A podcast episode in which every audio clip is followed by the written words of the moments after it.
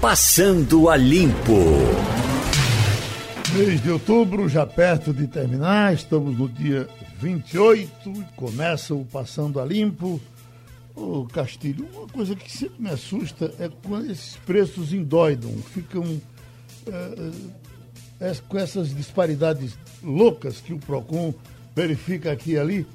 E o que me assusta aqui é PROCON Campina Grande em pesquisa de preço mensal, revelou que o campinense pode encontrar o botijão de 13 quilos do gás de cozinha variando entre 61 e 105 reais. 61 e 105.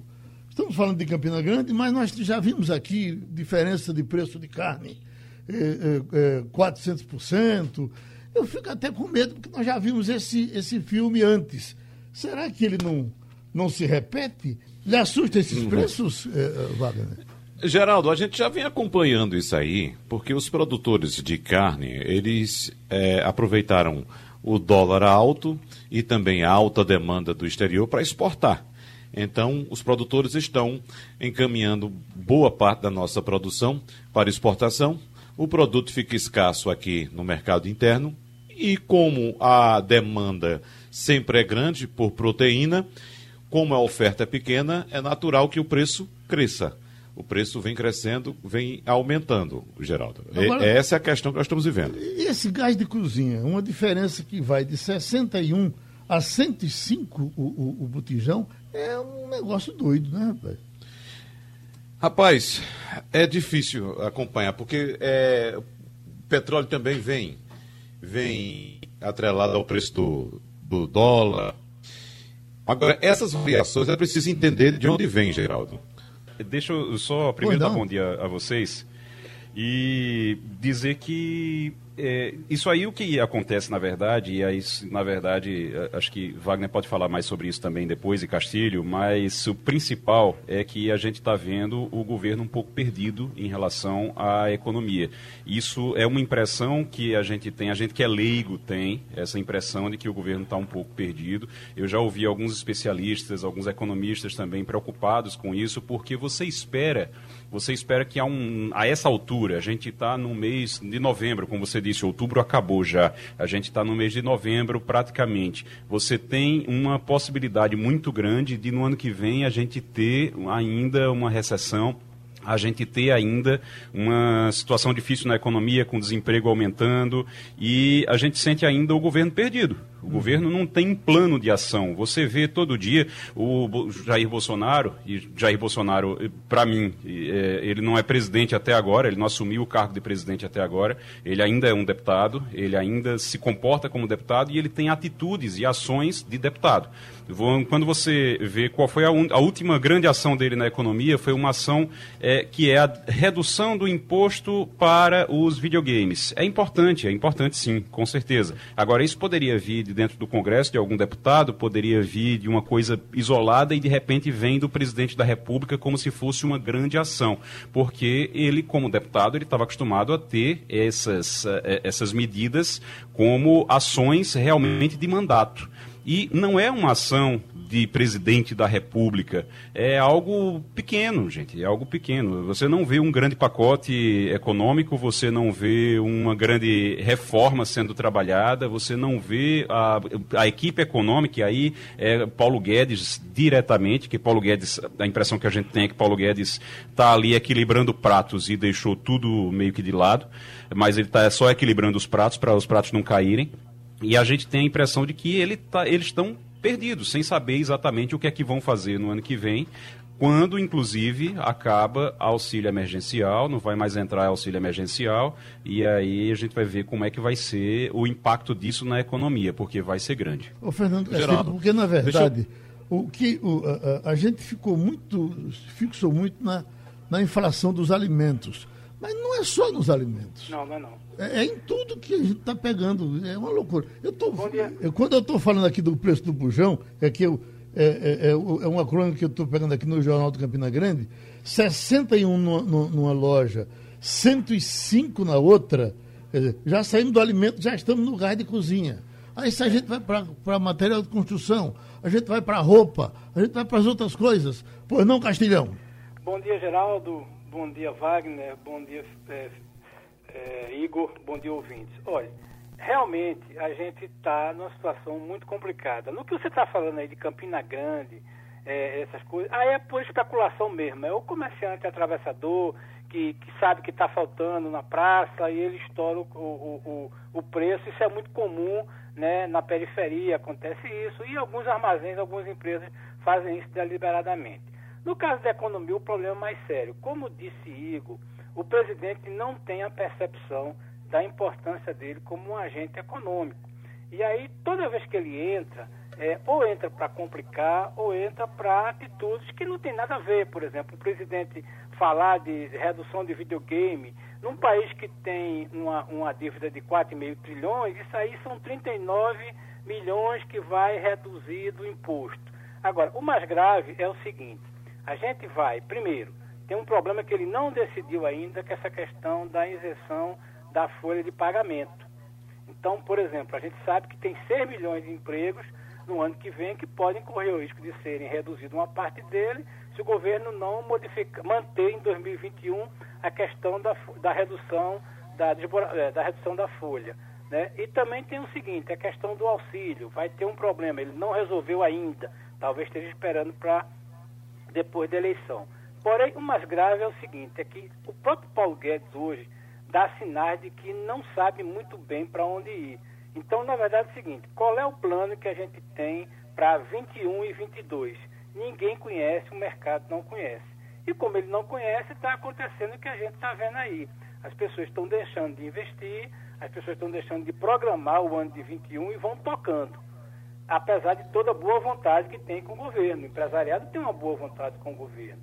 Mas a gente está vendo isso. Então, infelizmente, é um cenário que a gente está indo, mas sem saber para onde ir, Geraldo. O Castilho, Geraldo, tem, tem essa matéria aqui, a inflação dos alimentos. Pronto. Sobe 9,75%. Afeta principalmente os mais pobres. É verdade. Aí vem. Porque... A disparada no preço dos alimentos fez a inflação percebida pelos brasileiros mais pobres mais do que triplicar em relação à dos mais ricos em 2020 é de janeiro a outubro, a inflação das famílias de renda mais baixa foi de 3,68%, enquanto a da alta renda ficou em apenas 1,7%. Por que essa desordem, Castilho? Porque é o seguinte, é, na verdade, o brasileiro, apesar, independentemente da renda, a dieta dele é uma dieta muito baixa. Saiu um estudo semana passada, eu até fiz uma matéria sobre isso, dizia o seguinte, que 45% da, da, das compras são em cima de 10 produtos. E que o brasileiro come arroz e feijão, mas quando ele ganha um pouquinho mais de dinheiro, ele deixa de comer arroz e feijão e para comer outras coisas. Então, a gente tem a lista de produtos principais de 10 produtos que dominam 45% da nossa dieta. Mas o negócio é mais grave. Quando você ganha dois salários mínimos, a proporção de dinheiro que você gasta com comida é muito maior do que o sujeito que ganha 10 salários mínimos. Então, essa é a questão. Então, a pressão é maior. É por isso que nos países mais desenvolvidos não se taxa nenhum tipo de imposto do produto da cesta básica, porque aí é, atinge todo mundo. Então, a inflação da pessoa que ganha dois salários mínimos, ele é muito maior porque quando o bujão de gás passa de 60 para 80 ou para 75, no, na renda dele isso é um percentual muito alto. Um sujeito que ganha 10 salários mínimos, 20 salários mínimos, isso passa despercebido. Então, essa é a questão. Quando você tem inflação e ela atinge basicamente os produtos de alimentos, ela pune mais o andar de baixo. Pune mais quem ganha é, dois salários mínimos, um salário mínimo, meio salário mínimo. É, essas pessoas pagam mais dinheiro para comprar comida. E aí, junto com comida, vem o gás e vem a eletricidade. Então, é duplamente perverso. Então, Agora, Castilho. Diz. Eu acho que é importante é, dizer também a relação que isso tem com a alta do dólar. Quando você Pronto. perde o controle em relação ao dólar, e isso é algo que o governo não tem feito o esforço realmente para reduzir a, a cotação, você acaba punindo, porque em cima, na, na, na, na, parte de cima da pirâmide, o pessoal vai se sustentando, mesmo com o dólar alto, e como você disse, a base da pirâmide, as pessoas mais pobres e a classe média é que acaba sofrendo mais é, com, essa, com essa alta do dólar, porque com a alta do dólar, as pessoas, o, o, o, a, a, o mercado prefere é, exportar para poder ganhar em dólar do que vender no mercado local. Isso acaba aumentando a inflação aqui e, como você disse, quem sofre é o mais pobre. É, felizmente a gente não exporta é, tudo que a gente produz. Por exemplo, vamos falar de carne. 80% da produção de carne fica no Brasil, a gente só exporta 20%. Arroz, a gente exporta 1 milhão de toneladas em uma produção de 11. Felizmente, a gente, a maior parte da nossa comida fica no Brasil. Agora, veja bem, mesmo assim, mesmo assim, o que você está dizendo está correto. É, essa inflação, quando ela pega, a alta do dólar foi tão grande que ela começa a ser é, determinante no aumento do custo de vida. Por quê? Porque a gente trabalhou no começo do ano de 2020, Igor, Geraldo e Wagner, com um dólar de 4,20.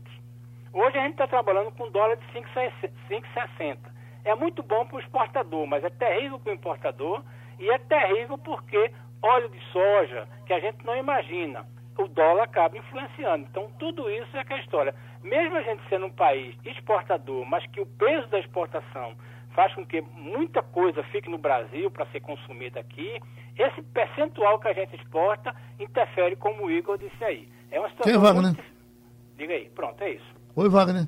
É só para complementar, Geraldo, aquela informação do gás e aproveitando a deixa de Castilho aí também, mesmo a gente tendo a maior parte da produção de proteína vendida no mercado interno, houve um aumento das exportações e, claro, mesmo ainda tendo majoritariamente a produção consumida no mercado interno, os preços sofrem efeito do, da alta do dólar. E no caso do gás, Geraldo, a Petrobras promoveu um aumento terça-feira da semana passada de 5% no GLP. Esse preço que você passou aí da Paraíba é um preço de mercado que varia de acordo com a demanda por região.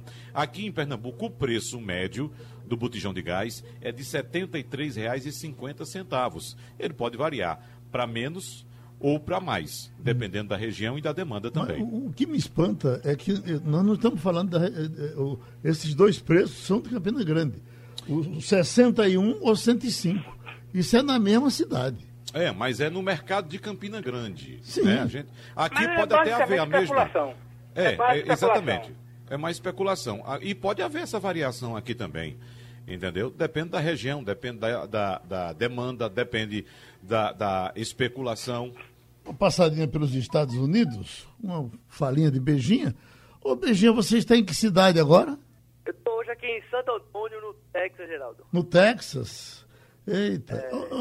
Ô, Beijinho, você aqui no Recife, que foi um publicitário tipo braço direito do professor Lavareda, você trabalhou com campanha política também aqui? Trabalhei, trabalhei. Trabalhar, primeiro eu trabalhei em, eu acho que foi Jacilda, depois foi Roberto Magalhães. Uhum.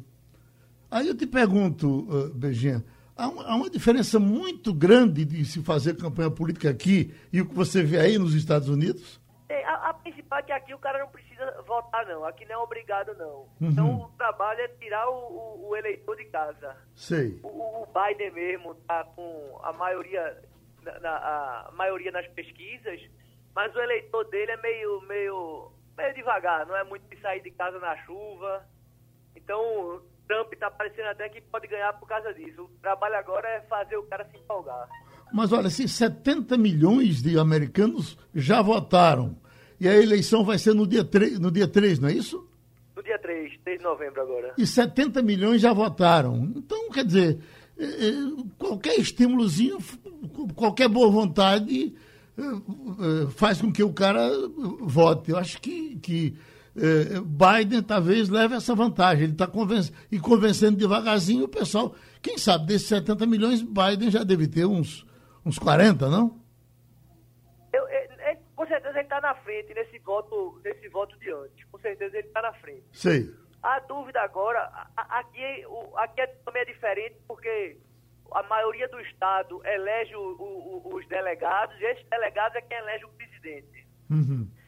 O, a dúvida agora está em dois estados, quem vai ganhar, Flórida e Pensilvânia. Uhum. Quem ganhar esses dois leva, leva a presidência. Você está no Texas. Dizem que o Texas é um reduto é, é, Trump, não é isso? Trump. É, é. Aqui tem muito petróleo. O, o, o, Biden disse que, que vai acabar com a indústria do petróleo. Aí o povo daqui está com medo de ficar desempregado. Historicamente, o, o, partido de Trump sempre ganha no Texas. Uhum. Mas eu lhe pergunto o seguinte: você, é, é, de princípio, você é, achava que, que, que Trump ia ganhar de braçada. E você aí vivendo o dia a dia, está mudando de opinião? Eu ainda acho que ele ganha. A maioria das pesquisas dizem que ele não ganha, não, mas eu ainda acho que ele ganha. O, o eleitor de Trump é meio, é meio envergonhado. Eu vi um dia desse que 77% não, não dizem nem para os amigos que vai votar no cara. Sei. Isso altera muito pesquisa, né? Sei. Então é isso, Beijinha. O negócio é da gente ficar esperando e você foi, não foi, nos mandando recadozinhos aqui pelo, pelo zap pra gente ver em que aqui isso vai terminar, tá certo? Pronto, combinado. Tô por aqui, qualquer coisa me liga. Que horas são aí? Valeu, amigo. Que horas são aí, Beijinha? Agora, agora, agora são 7h25. 7h25. Você tá. É, é, então, você tá. tá é, você tá no meio da rua, não é isso?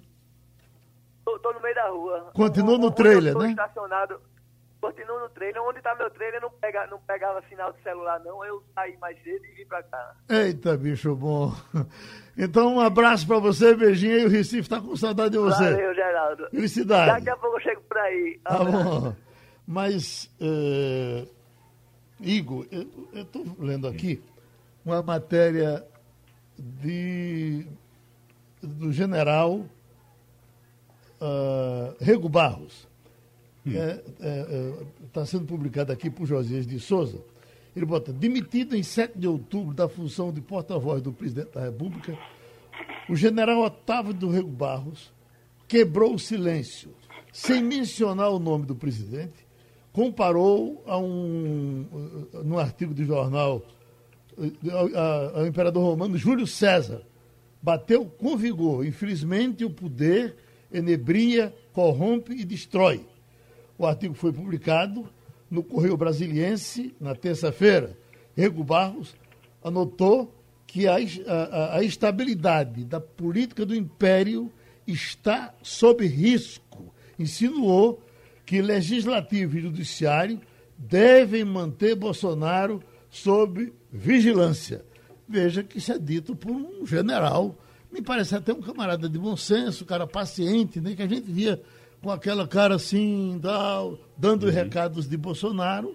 Evidentemente, talvez esteja também magoado porque saiu, mas é a opinião de um general e esse é o governo dos generais. Você quer ver, você quer ver uma coisa interessante? Os militares, todos os militares é, que trabalham no governo e saem do governo, é, por um, seja por qual motivo for, eles saem avisando para terem cuidado com Bolsonaro e dizem que é, falam desse perigo, desse risco o tempo todo. É o caso do Santos Cruz, que saiu lá no início ainda do governo, e agora do Rego Barros. É, quando está dentro, trabalhando, quando está lá dentro do Planalto, não, mas quando sai, a, a coisa muda.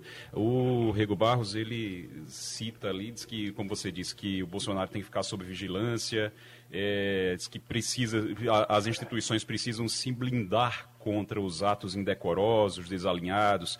O que chama atenção é o seguinte: o governo, se a gente parar para pensar agora, e aí não é uma questão de gostar ou não de Bolsonaro, é só fazer uma análise é, temporal. O que era Bolsonaro e o governo Bolsonaro na, é, no início no início ali, quando ele assumiu, o discurso que ele faz na posse, as falas logo após a posse, o que é o governo Bolsonaro no período pré-pandemia e o que é o governo Bolsonaro no período agora durante a pandemia, o que aconteceu durante a pandemia, as mudanças que aconteceram, tanto de radicalização como de volta ali para ao centro de busca de estabilidade ao centro por causa do risco de impeachment que ele correu e que foi grande.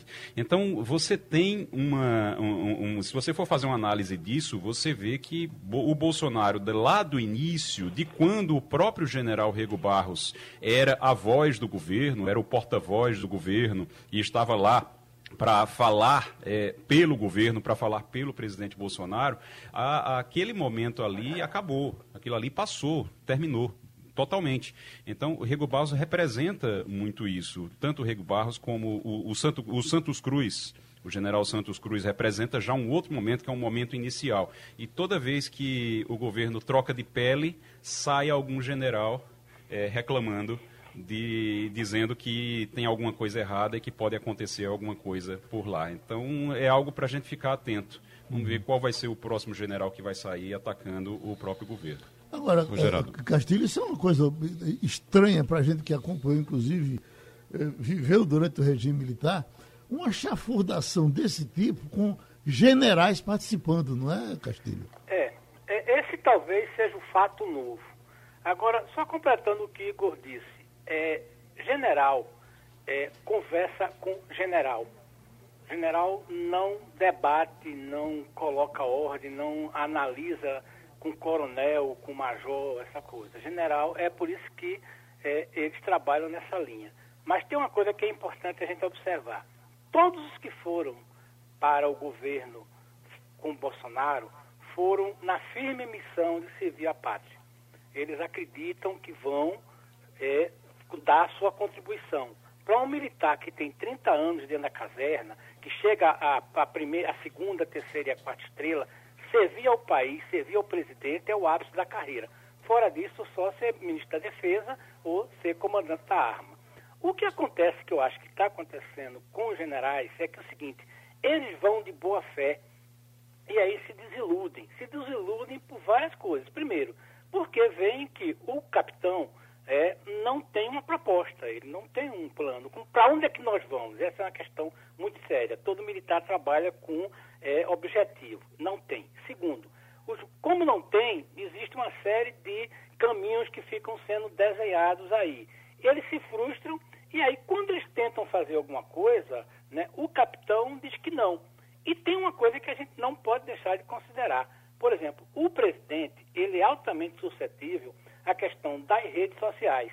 Né? Então, por exemplo, a gente estava desacostumado com o, o já estava se acostumando com o presidente que não tinha mais para o cercadinho. De uma semana para cá ele voltou a ter o cercadinho.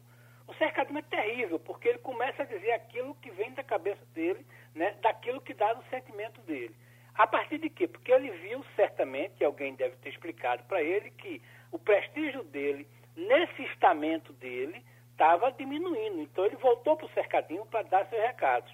Eu acho, como a gente vem conversando, a dificuldade não é nenhuma, nenhuma questão muito séria. Não. É que o presidente simplesmente não estava preparado e está tocando o governo como ele tem, que ele acha que tem que fazer. Aonde é que vai dar, cada dia fica mais difícil de prever. A frustração dos generais, aí na minha avaliação, eu não sou da área política, não tenho muito, é o seguinte, na, na, na, na missão de servir ao país, eles vão servir ao governo. E aí se frustram, saem, e aí vale a intelectualidade que um sujeito que chega na, no alto comando, ele tem que ser no mínimo diferenciado. Ninguém ganha duas estrelas, Geraldo, se não for muito diferenciado. Uhum. Oi, Wagner. O, o, o Geraldo, Castilho toca num ponto importante que é a formação do militar. Então, se a gente observar direitinho, nós temos um governo que é comandado por um ex-capitão do Exército. O que é o capitão dentro do, do quartel? É aquele que comanda uma campanha. É, ele vai com um foco específico naquela campanha. Ele, ele não ele, tem ele, a visão global. Ele, passou a ser capitão com a aposentadoria, né? Sim. Ele era tenente. Ele era tenente. Pois é. É um ex-tenente do Exército, né? Pois é, mas não tem a visão global. Quem tem a visão global é o general. O general, ele administra o Exército ou os Exércitos. Ele tem uma visão global. Então, isso fica muito claro no modo de agir de Jair Bolsonaro, que o foco dele é um só. Ele é míope no que diz respeito ao ambiente por completo. Ele observa só um foco.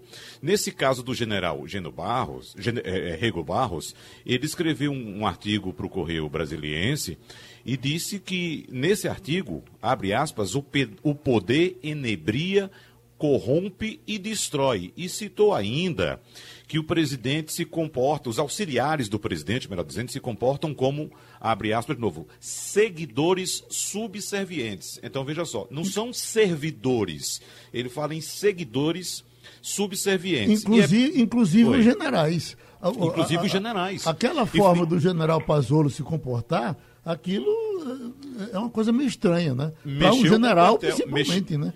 Exatamente, mexeu com generais que inclusive estão pressionando Pazuello, Eduardo Pazuello, a decidir se ele segue no governo e para isso ele deveria seguir para a reserva, ou então se ele fica nativa e volta para o exército, porque para eles, generais, ser tratado daquela forma eles não admitem de forma nenhuma, não faz parte da formação deles. Eles estudam muito, eles têm esse, essa formação para ter uma atuação global, como eu falei, para cuidar dos exércitos, ao contrário do capitão ou do tenente que tem a visão de campanha, ele vai com foco específico, ele só vê aquilo. Então, o, o, o papel do general Rego Barros no governo foi muito importante, Geraldo, inclusive porque ele tinha essa visão global. Qual foi a principal obra do general Rego Barros, que inclusive foi barrada? Foi o fato de fazer o presidente se aproximar de todos os setores da sociedade através da imprensa. Como ele cuidava da comunicação do presidente da República, ele promoveu vários encontros do presidente da República com a imprensa de forma geral. Inclusive, o Jornal do Comércio participou de um desses encontros com o nosso diretor Laurindo Ferreira, que foi lá para Brasília participar daquele café da manhã. Isso foi muito importante. Só que, como o presidente da República tem um foco específico, ele só enxerga uma coisa, e como disse Hugo Igor agora há pouco, pouco, ele ainda não é presidente, ele sequer manda no próprio governo. Quem manda no governo dele são os filhos. E foi um dos filhos, no caso o Carlos Bolsonaro, quem contribuiu muito, ou quem sabe até determinou a, o afastamento do general Rego Barros, porque ele estava fazendo exatamente esse trabalho de aproximação do presidente com setores da imprensa e, consequentemente, da sociedade. Já estamos com o doutor Fernando Bandeira, que é presidente da Urbana, o Sindicato das Empresas de Ônibus. Empresário Fernando Bandeira, essa decisão tomada ontem ah, na Câmara de Vereadores pelo que se diz, inclusive, já com a palavra do presidente, que sim, vai sancionar e contraria por completo a decisão eh, que o sindicato havia tomado, certamente, com o, o, o, o parecer dos seus pares. Eu pergunto, qual a repercussão entre os senhores? Bom dia, Geraldo. Bom dia a todos que ouvem a Rádio Jornal. Geraldo, na verdade, eu não conheço ainda o texto da medida. É, logicamente, nós vamos examinar né, se for sancionada pelo senhor prefeito e verificar é, o teor da mesma. Em relação a custo do sistema, é um custo bastante elevado.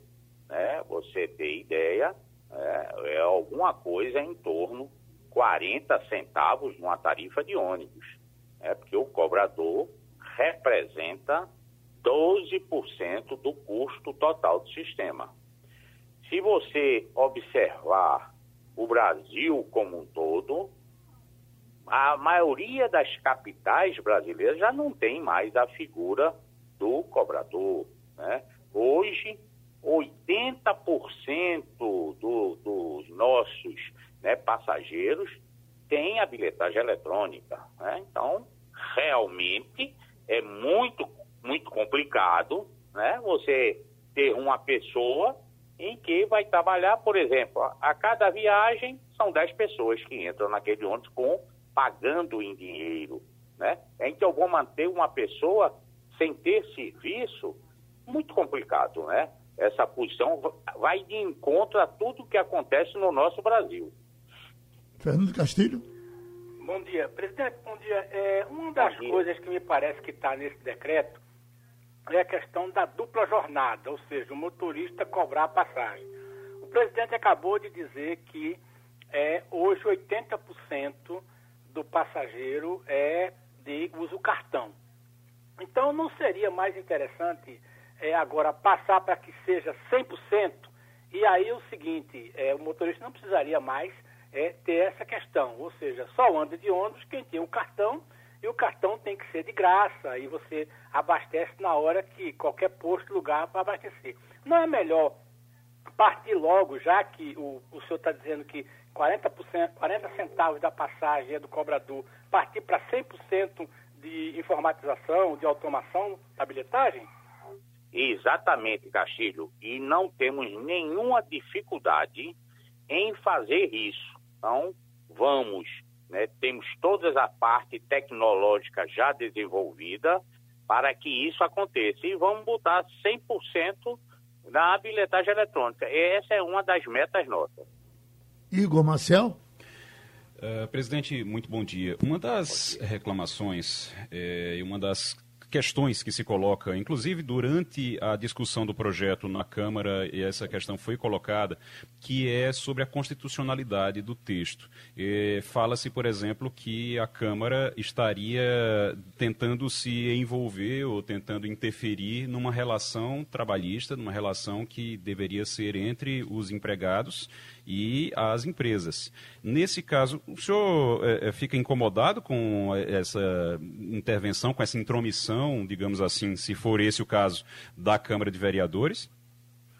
Olha, Igor, veja o seguinte: é, o Recife não administra o seu transporte. Através de uma lei, ele delegou isso para o governo do Estado. Logicamente, a Câmara de Vereadores não tem o poder legal de le legislar sobre o transporte. Pode sobre esse transporte desses ônibus menores que tem circulando, que chama-se os veículos complementares. Mas, realmente, sobre o sistema de transporte de ônibus, não cabe à Câmara de Vereadores legislar, e sim ao, ao, ao governo do Estado e lei trabalhista ao governo federal. O legislativo, de um modo geral, pelo que, eh, eh, pelo que a gente conhece, ele não pode legislar, legislar sobre finanças com relação ao, ao, ao, Estado. E ele pode com relação à empresa particular? Não, não pode. Tá certo? Ele é impedido. Várias leis desse tipo de que foi aprovada, eh, eu, eu reafirmo, não conheço o texto da lei daqui, mas as leis que tentaram aprovar em outras capitais é, do Brasil, todas elas caíram. Porque não pode a Câmara de Vereadores legislar sobre isso. Wagner Gomes? Presidente Bandeira, nós até discutimos esse assunto ontem à tarde com a nossa jornalista Roberta Soares, que é titular da coluna Mobilidade do Jornal do Comércio, que o senhor conhece muito bem, inclusive. E também tentamos chegar a um consenso em relação qual será a saída para o prefeito Geraldo Júlio. A gente entende que os vereadores, claro, no momento em que vive-se um período importantíssimo para todos eles, que é um período eleitoral, jogaram essa batata quente para o prefeito. Mas, como o senhor disse muito bem agora há pouco, o Recife faz parte de um contexto, de um transporte metropolitano. Qual será a saída do prefeito se ele não pode simplesmente agir de forma unilateral nesse processo? Eu aí eu não sei qual a opinião do senhor prefeito, porque não, não conversei com ele sobre esse assunto. Mas se você for usar a técnica, é, a legislação, esse projeto não pode ser sancionado. Uhum. Doutor Bandeira, o senhor já está com o seu departamento jurídico para tratar disso? Claro, o senhor já disse mais de uma vez que está esperando para ver é. o que foi assinado realmente, não é isso? Exatamente. Nós não conhecemos o teor desta lei, tá uhum. certo? Mas nós precisamos para analisarmos que medidas são cabíveis a, a esse projeto. Pronto, então certamente o senhor, o senhor só pode chegar até aí, a gente conversa mais depois. Muito obrigado, viu? Um grande abraço a todos os participantes e aos seus ouvintes. Pernambucano André Vieira, de Moreno, é advogado e está concluindo agora o curso de medicina na Rússia. André, as manchetes que chegam aqui são assustadoras com relação ao que está acontecendo com a Espanha, com relação ao que acontece na Inglaterra, na Itália, uh, Alemanha. Então, gente aí de, de, de, perto de você. Mas me disse Mário Roberto Melo que a situação pior é, pipocou exatamente aí na Rússia. É, é isso mesmo, André? Vocês estão numa situação calamitosa com relação à Covid? Olá, Geraldo. Oi. Olá, bancada e todos os ouvintes do Passando a Limpo. Então, Geraldo, em relação à situação do coronavírus nas últimas semanas, realmente houve um agravamento na situação, mas sim o governo está tomando medidas para que possa controlar o surto que, de infecção que começou. Uhum. Isso se deve justamente aos fatores sazonais. Que fatores são esses? Justamente o começo do inverno onde há esfriamento das temperaturas e as pessoas ficam mais em locais fechados. Então, justamente isso se atrela, o aumento do número de casos se atrela justamente a esse fator sazonal. Uhum. Mas olha, ainda ontem teve futebol com o pessoal no campo, não foi isso? Exatamente, e hoje vai ter novamente também. Uhum. Fala-se fala na proibição disso, no, no recuo disso, ou não vão recuar? Geraldo não vai ter recuo. O único recuo que houve foi justamente em relação aos bares, cafés e restaurantes, onde se estabeleceu a proibição do funcionamento a partir das 11 horas até as 6 da manhã. Uhum. Wagner Gomes? Ô André, não lhe parece algo insensato você fechar bares e restaurantes e deixar Uh, estádio de futebol aberto, no estádio de futebol onde as pessoas ficam juntas, principalmente nessa época de frio, e a gente está falando de frio na Rússia, né? E ficam lá se abraçando, gritando, falando alto. Não é algo estranho? Então, Wagner, esse problema justamente dos estádios ainda não terem sido é, fechados se atribuiu justamente às entradas já haverem sido vendidas. Então isso causaria um grande problema não só com os clubes com a UEFA, mas também com a população em geral, que exigiu o ressarcimento desse dinheiro. Uhum. Igor Marcel? O, o André, a gente é, acompanhou durante os últimos, durante as últimas semanas toda aquela repercussão sobre a vacina da, da Rússia, vacina russa que estava já pronta para ser utilizada e o Putin, o presidente Putin chegou a dizer que iria ser utilizada, que ele iria, inclusive, a filha dele iria tomar também a vacina. Então parecia que estava se encaminhando para algo resolvido. Então, essa é uma situação agora que, claro, junta o começo do inverno, como você disse, mas também junta com o período de fim de imunidade, que a gente sabe que a imunidade não dura, não é permanente para quem já teve o, o, a doença. Então, o, agora, a vacina tem alguma perspectiva, afinal, ou não? O André, só, só somando ao que está dizendo, essa vacina da Rússia, que inclusive o Brasil ia comprar através do estado do, do, do Paraná, ela por aqui ela já está totalmente desacreditada. Aí você fala dela aí. Então, Geraldo e Igor, é, em relação à vacina, é, está previsto para que na próxima semana saiam relatórios sobre os resultados da aplicação da terceira fase da vacina. E a partir desses resultados, é, a população em geral vai ter um, um aspecto, vai ter uma ideia do que está acontecendo e do resultado dessa vacina. E a partir desses resultados a serem publicados, é, vai se começar a campanha de imunização. É, no entanto, a vacina aqui no país, pelo menos, ela segue sendo acreditada e a esperança é que ela já possa é, ser aplicada no início do próximo ano. Fernando Castilho. O André, eu tinha uma curiosidade para saber o seguinte: a Rússia parece que está pedindo à OMS o reconhecimento da sua vacina. Tem alguma informação no noticiário aí? Porque, por exemplo, a Rússia também está de olho nesse mercado de venda de vacinas, principalmente nos países que ela tem influência aí no leste europeu. Qual alguma informação no noticiário sobre isso? Sim, foi noticiado no dia de ontem que o presidente Putin pediu autorização à OMS justamente para que pudesse fazer a comercialização dessa vacina.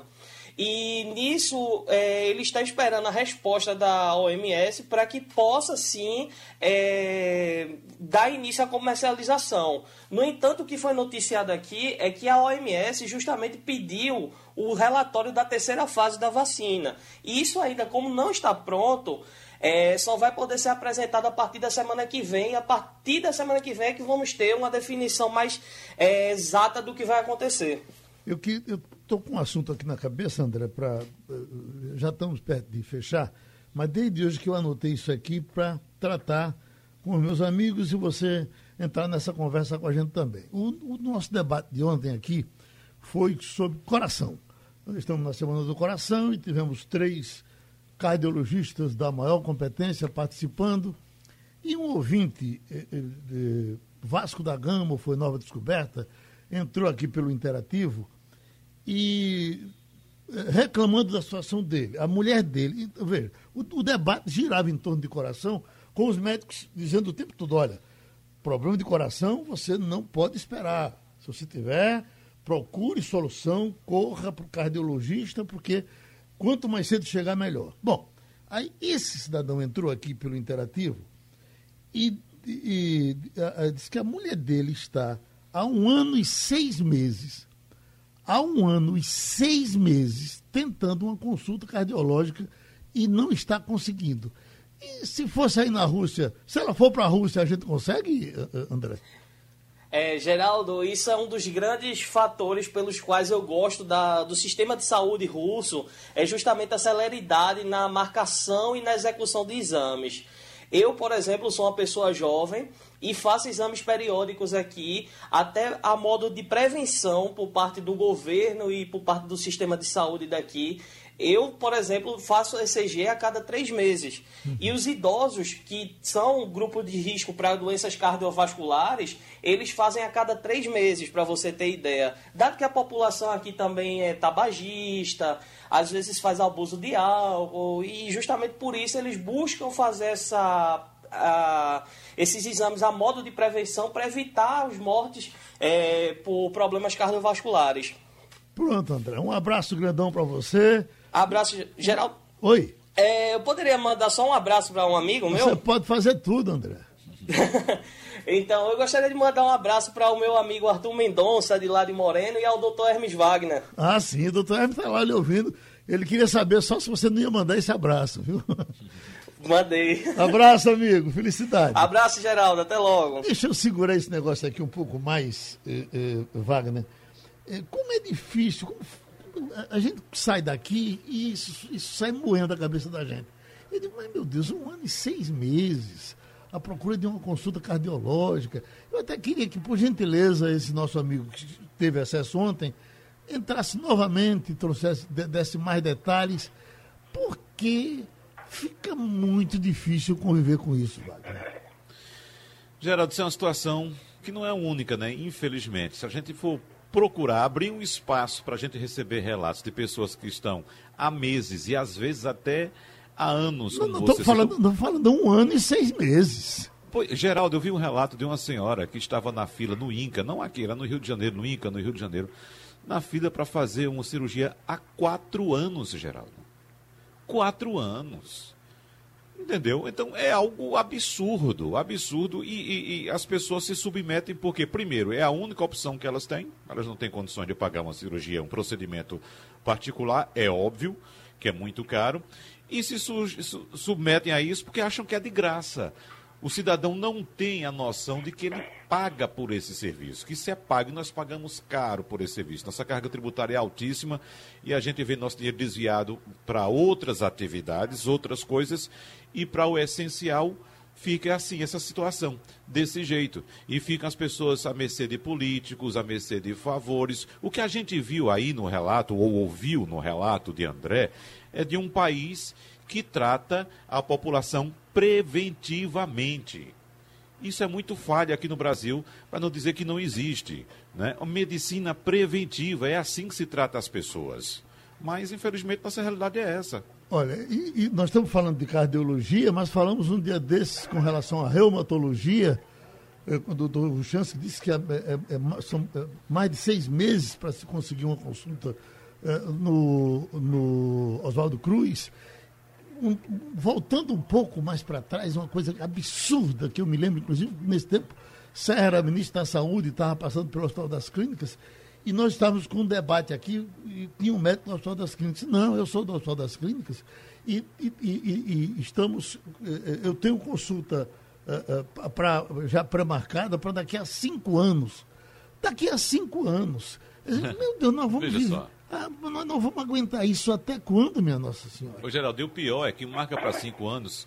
Quem lhe garante que você vai ser atendido daqui a cinco anos? Se por acaso você chegar a cinco anos e tiver uma greve, aí vamos remarcar para mais quanto tempo, entendeu? Eu já, eu já, morro, eu já morro com seis meses. Pois é. Cinco anos muda, muda governo, muda político, muda tudo, muda direção de hospital é, cinco anos é, é, realmente é um absurdo. Só não muda essa realidade, Igor. Não é. muda a realidade. E tem, que, aí tem que lembrar o seguinte: não é à toa que quando sai pesquisa, e lembrando inclusive que tem pesquisa do Ibope, terceira rodada da pesquisa do Ibope no Recife sai amanhã, aqui a gente vai trazer isso, mas a, a, amanhã à noite, né? E essa pesquisa, sempre que sai, pergunta aos eleitores qual é o maior problema é, do Brasil, qual é o maior problema da cidade, qual é o maior, o maior problema do Estado, e a resposta é sempre a mesma. Em primeiro lugar está lá saúde. Saúde é sempre o maior problema, por mais que se diga que fez, que construiu isso, que construiu aquilo, mas saúde continua sendo o maior problema para a população. O Castilho, o negócio, o negócio ficou mais chocante na, na minha cabeça pelo seguinte, porque o, o, é, era um debate exclusivo com cardiologistas, e a, a, a, informação era essa, do começo ao fim. Olha, tenha cuidado, seu coraçãozinho está dando problema, corra para resolver, porque senão você morre. Aí você fica pensando, e essa pessoa que está esperando há um ano e seis meses e não consegue, por mais cuidado que ela tenha, não consegue chegar até o cardiologista? Olha, ela vai ter que ser salva pelo SAMU, né? Ela vai, vai, vai dar o piripaque e o SAMU é que vai é, colocar ele na frente. Eu só queria completar essas informações de Igor e de Wagner, duas coisas. A primeira coisa é o seguinte, não é verdade que o Brasil não gasta dinheiro com saúde. Gasta. Gasta muito. muito. Certo? Não é verdade que, por exemplo, Pernambuco gasta com saúde. Gasta. Gasta, inclusive, acima da, do mínimo legal. Então, se a gente olhar direitinho, a rede de saúde de Pernambuco, hoje, que tem mais hospitais, acho que Pernambuco é um dos estados do Nordeste que mais gerencia hospital em todo o Nordeste com certeza, porque o Estado gerencia, então ele gasta mais. Qual é o problema disso aí? Primeiro, eu particularmente acho que é gestão. O nível de papel que se gasta hoje, e aí a pandemia ajudou muito, porque a gente viu que esses hospitais de campanha e vários hospitais puderam se informatizar, trocar informações, e aí já ajudou muito na gestão desses hospitais. Os hospitais funcionaram que foram para a roubaeira, não, mas que o funcionário ajudou muito. Mas o grande problema é gestão. Por que, que os hospitais privados estão funcionando e as operadoras estão cada vez mais exigentes com isso?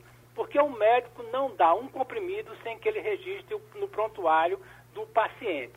No futuro, e eu acho que essa coisa o governo está tentando fazer, que é o seguinte, você ter, a partir do seu número do NIS, você ter seu prontuário nas nuvens, né? Então, qualquer médico abria seu número lá via seu histórico.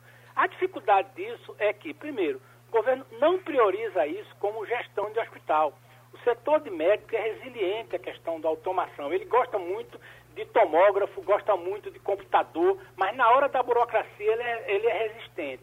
Então, a caminho, o caminho disso é, primeiro, você gastar dinheiro com gestão e informatização, porque aí você organiza a coisa. Na verdade, Geraldo, o que acha, primeiro, você é, faz isso com a população pobre que não tem canal de reação.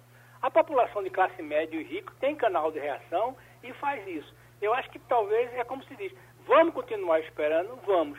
E as ilhas de excelência serão matéria de primeira página, porque na esculhambação que é ao setor de saúde, a ilha de excelência vira coisa. Embora na Covid-19 a gente tem que reconhecer, o SUS passou e com notas muito boas. E terminou Passando a Limpo. Passando a Limpo.